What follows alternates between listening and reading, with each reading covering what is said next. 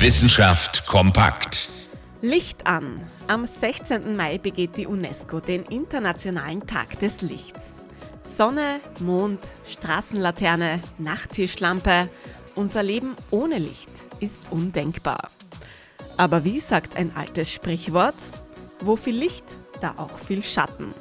Im Fall des künstlichen Lichts fällt dieser Schatten ganz klar auf die Tierwelt.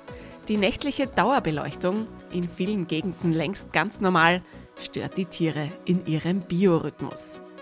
Das ist nicht banal. Die Lichtverschmutzung in Stadt und Land ist mitverantwortlich für das weltweite Aussterben von Tierarten. Künstliche Lichtquellen ziehen manche Tiere stark an, andere halten sich davon fern. Das bringt Nahrungsketten durcheinander und stört die innere Uhr der Tiere. Mit dem Ergebnis weniger Nachwuchs, weniger Tiere. Und wir Menschen? Wir können uns zwar besser vor dem Licht schützen, zum Beispiel durch Vorhänge, das hält uns aber nicht davon ab, bis spät abends aufs Handy zu schauen. Am 16. Mai, am Internationalen Tag des Lichts, heißt es also heuer Licht aus. Interessante Themen aus Naturwissenschaft und Technik.